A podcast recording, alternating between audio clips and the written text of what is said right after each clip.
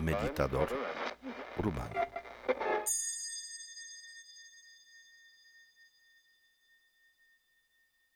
Por eso quiero hacer el resumen sobre el karma y descubrir lo fácil que sería o es ser divinos. Divinos. Es decir, cuando yo pienso sobre cómo es mi realidad, cómo es mi vida, cómo me acecha, cómo me pone trampas, cómo me atrapa, cómo me revuelca, pienso en todas estas cosas como practicante del karma, estoy obligado a mirar adentro de, mí mismo. Y entonces descubrir y asumir la responsabilidad de cada uno de estos procesos que ocurre allá afuera, comienza dentro de mí, comienza en mi capacidad de vivirlo de esta manera. Todo está en la visión y todo está en la manera que nace, la, que se genera la mente y regenera y nace dentro de mí mismo. Entonces, es seguro, no necesito comprobarlo, todos lo sabemos, que si la vida está difícil, yo, yo soy una persona difícil y complicada por dentro. Si la vida es cochambrosa, es que hay cochambre dentro de mí. Si la vida me aprieta, es que yo no tengo espacio y no encuentro, frecuentemente no encontramos soluciones y salida de los problemas que tenemos porque no hay espacio, porque está todo apretado entre pensar, querer, sufrir, tener miedo, ya no hay espacio para encontrar solución. Cuando en ese momento te llega alguien, un amigo, y te dice, no, amigo, relájate, no entiendes ni siquiera el sentido, no quieres relajarte. Estamos acostumbrados a ser como somos. ¿Sabes por qué? Porque esas huellas kármicas dentro de nosotros que generan la actitud, que generan las semillas, esas huellas dicen, estás acostumbrado a estar mal, no vas a estar bien. No es lo que buscas, tú buscas estar mal. Y bueno, entonces estos ser, obviamente, lógicamente, todos queremos estar bien, pero poniéndolo en otras palabras, ¿cuántas cosas haces para estar bien ¿Y cuántas cosas haces para estar mal? No acostumbramos mirar ni siquiera esa parte de estar mal porque como que sale en automático. Pero si contáramos los minutos al día de los pensamientos, emociones, intenciones, sentires, percepciones, acciones que se desarrollan alrededor de aquello que me hace sentir mal, y lo comparo con el tiempo, que dedico para estar bien, hay días que no hay ni un minuto de estar bien. Entonces, mira el karma desde esa perspectiva. Te dedicas a estar mal, a, ser, a estar lleno de dificultades, cochambroso, negativo con miedo. Y, dices, claro, es que, ¿cómo no voy a tener miedo si me pasa eso, eso y eso? Ya lo sé, pero tú ya sabes que puedes cambiarlo. Puedes decir, por ejemplo, bueno, tengo miedo, pues ya lo sé, y cómo no voy a tenerlo si mi vida es así conmigo. Entonces el que practica el karma diría, ok, tengo miedo, pero de 11.30 a 11.45 paso. De 11.30 a 11.45 voy a dedicarme a no tener miedo. Y entonces tendrías que buscar qué es lo que te hace sentir seguro, confortable. No tengo idea. Tejer, teje. Búscate, tejido noruego, qué sé yo. Claro, me puedes decir, a mí me hace sentir bien tomar tequila. Pues es muy buena, eh, muy buena opción, pero todos sabemos que el exceso de esto te regresa al lugar donde estabas nada más que un nivel más abajo, porque pierdes conciencia. Pero tomar un tequila, una copa de vino, un mezcal o dos, o qué sé yo, y conectar el sabor y conectar el hecho de que estás haciendo algo por sentirte bien y disfrutarlo en este momento, que generalmente aquellos que toman viciosamente no conectan el, eh, ese, esa claridad, entonces sí estás haciendo algo por ti. Salir cinco minutos a caminar, de paso lleva a tu perro, no seas malo. Él también quiere salir, ¿no? Entonces, voy a sufrir, pero de 11.30 a 11.45 no. Y luego vas a decir, no, 11, no, espérate, no, mejor hasta las 12. ¿no? Entonces, uno comienza a crear en la vida como islas, en las que no es como es. Y esas islas son como islas de desintoxicación todo lo que hago me lleva a donde estoy, pues necesito hacer algo diferente. Mi consejo siempre es el mismo, no comiences por lo más difícil. Voy a comenzar el sistema, voy a, voy a cambiar al sistema, voy a cambiar a mi jefe para que me pague doble y que trabaje yo menos. Voy a cambiar a mi pareja, voy a cambiar a mis padres, voy a cambiar a mis hijos. No va a suceder, no así. Voy a cambiarme a mí mismo. ¿Y qué es lo que debo cambiar? Pues la forma de ser la forma de sentir.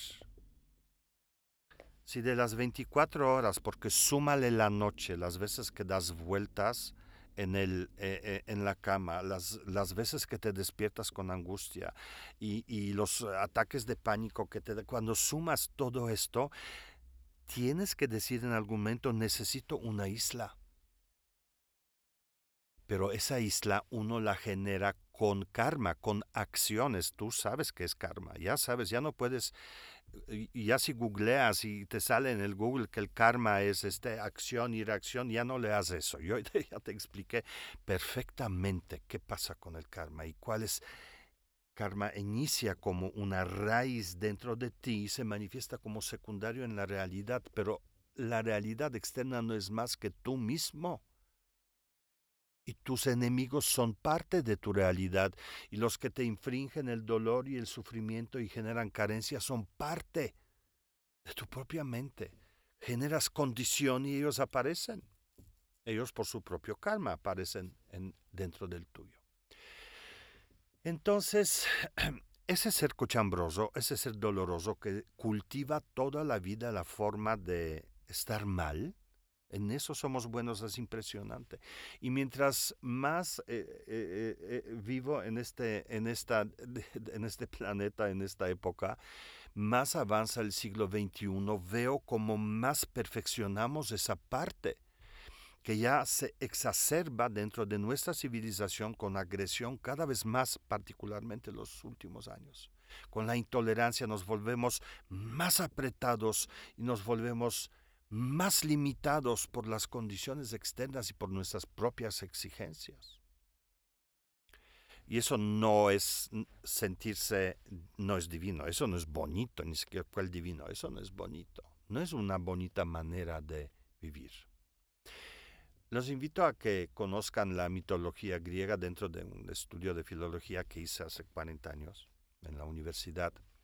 Dos semestres estudiamos la, la eh, la mitología griega y claro, buscando ciertas raíces y entendimiento de eso en nuestra cultura occidental, ¿no? Y claro, vemos a los dioses eh, griegos, igualmente romanos y todas las mitologías también. Las mitologías eh, de América son iguales en este sentido. Todos los dioses son más grandes que nosotros, tienen mucho más poder que nosotros los humanos ahí chiquitos, pegados a la tierra y complicados. Pero los dioses no están esos. Los dioses griegos tenían, cada uno tenía una cualidad divina que lo hacía ser diferente. Aparentemente estaban libres del sufrimiento porque eran más poderosos, porque eran más grandes. Pero lo que tenían más grande era la mente pero no estaban libres de sufrimiento porque tenían sus rollos y metían la pata y pagaban por consecuencias de eso, como nosotros humanos, pero tenían cualidades y su manera de vivir era mucho más completa que la de humanos, que nacían, que morían, que vivían dolor y el sufrimiento y la enfermedad, estaban libres de muchas de, de esos padecimientos que tienen humanos pero también tenían cualidades. que les hacían sentirse seguros, equilibrados, gozosos, lejos de sufrimiento y del dolor. Dentro de las enseñanzas budistas hay muchas, digamos, cualidades de la mente que uno reconoce, que se reconoce y que nos hacen justamente divinos. Nos alejan del dolor y del sufrimiento, nos hacen ser mucho más grandes, más allá del dolor y del sufrimiento. Por ejemplo, amor. Pero no amor a mi pareja o amor a mi mascota, no. Amor en sí es una cualidad inconmensurable, inmedible, porque lo abarca absolutamente todo. Y es un buen ejemplo para explicar cómo se genera ese karma secundario afuera. El amor inconmensurable para como estado de la mente, no amor de uno a uno, sino estado de la mente. Cuando uno está enamorado, todo es hermoso. Todo es hermoso, todo es divertido, todo es amoroso uno hasta podría este, jugar con las hormigas amorosamente y con, con alacranes tal vez no, pero cuando uno está enamorado en esa primera etapa, cuando el amor desborda por la boca, por los ojos, por los oídos y todo es hermoso, cae, cae lluvia y es hermosa y hay una tormenta, es hermosa, ¿no? y hay sol y es más hermoso y las nubes y las florecitas y los pájaros, todo es hermoso. Y, y al lado está otro que está perfectamente en un hoyo y agrio y todo es horrible y mira lo mismo que tú, que aquel que está enamorado. Cuando el estado de la mente, que es amor inconmensurable, se manifiesta, que es muy distinto de enamoramiento de una persona a una, que es una emoción generalmente de apego y de deseo, cuando ocurre el estado ese de la mente, del amor inconmensurable, ese estado se manifiesta en todas las cosas afuera. Cuando el amor está limitado a una persona y es una exigencia, la vida no la ves hermosa para nada, la ves como amenaza.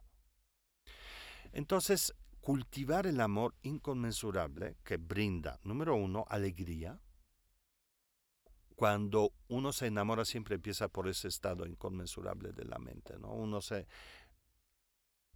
siente alegría por todo, ¿no? Siente paz. El amar, no importa cuál es el objeto del amor, uno siente paz. Uno siente, el amor es el deseo de que todo esté bien aportar, que todos estén felices. Uno comparte ese estado, ¿no? Eh, alegría, paz, em, compasión. Cuando uno ama de esta manera, cuando en el estado de la mente está ese estado inconmensurable del amor, uno conecta a todo y a todos. Eso lo puedes practicar.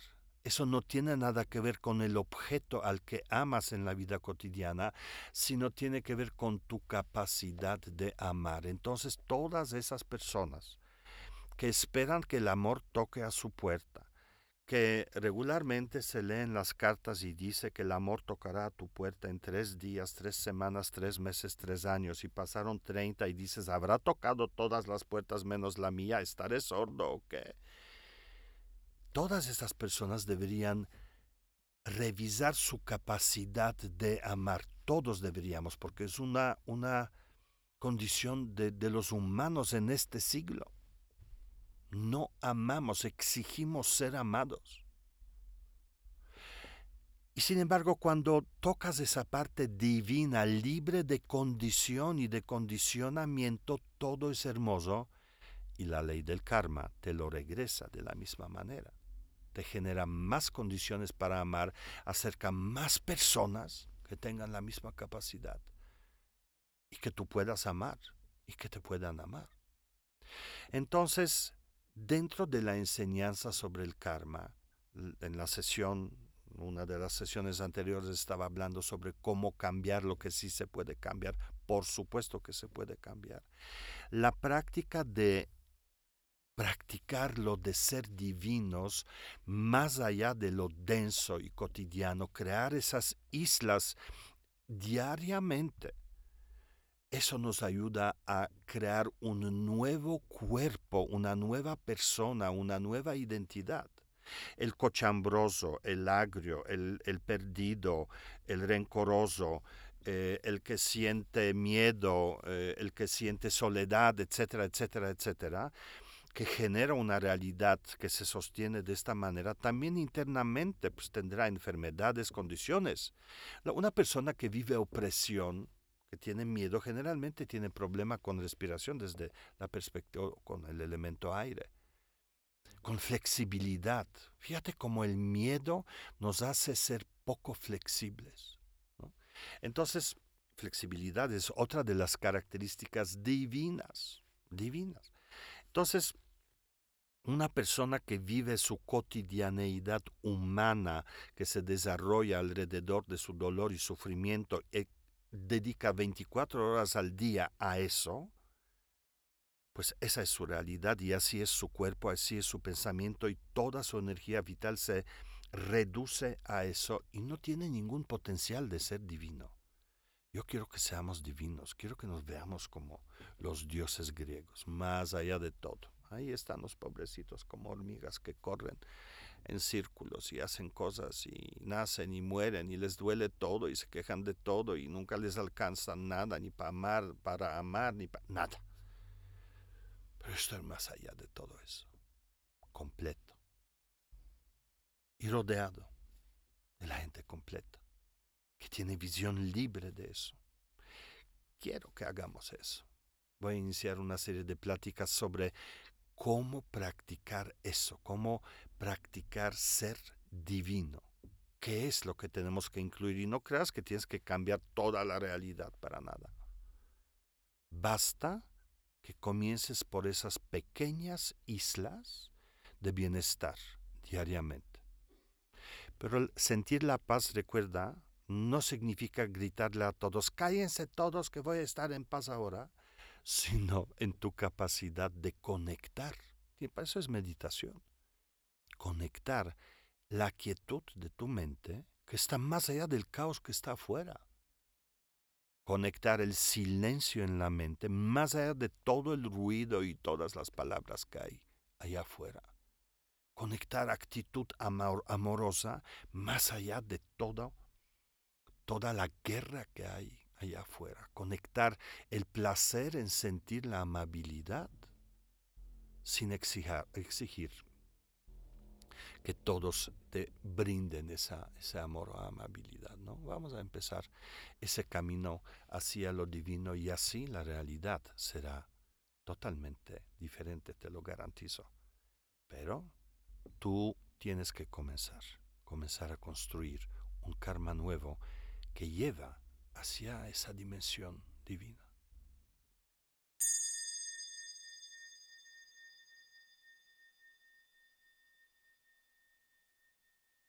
Este es un podcast producido por Southside Bros.